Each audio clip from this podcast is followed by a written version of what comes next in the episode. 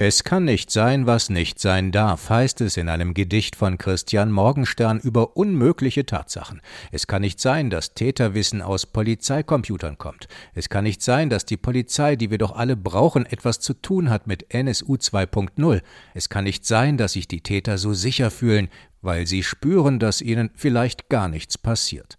Und das in einer Zeit, in der der Lübcke-Mord gerade aufgearbeitet wird, in der die Toten von Hanau nicht vergessen sind. Und wie war das noch mit den NSU-Verbrechen? Gab es da auch nicht Fragen an den hessischen Verfassungsschutz? Wer wusste wann was? Wenn es Einzelfälle sein sollten, was die Polizeigewerkschaft behauptet, gut, dann bitte sehr, dann müssen diese Einzelfälle ermittelt werden, Namen und Motive. Gerade weil nicht so gut ermittelt wurde, entsteht ja der Verdacht, dass es hier regelrechte Netzwerke gibt.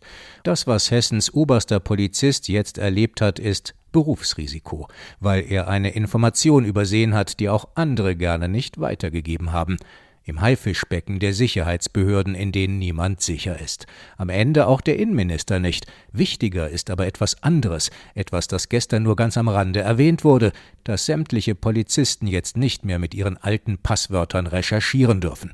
Das ganze Abfragesystem wird gestoppt und neu aufgesetzt. Das zeigt, wie groß das Misstrauen ist. Aber bringt das Polizisten wirklich dazu, noch genauer hinzuschauen, was vielleicht in ihrer Arbeitsumgebung passiert? Das ist die Hoffnung, aber die kann keine Ermittlungen ersetzen. Sollte das am Ende die einzige Konsequenz sein aus dem NSU 2.0 Skandal? Hoffentlich nicht. Eines muss vorbei sein, den Kopf in den Sand zu stecken, nach der Devise Es kann nicht sein, was nicht sein darf.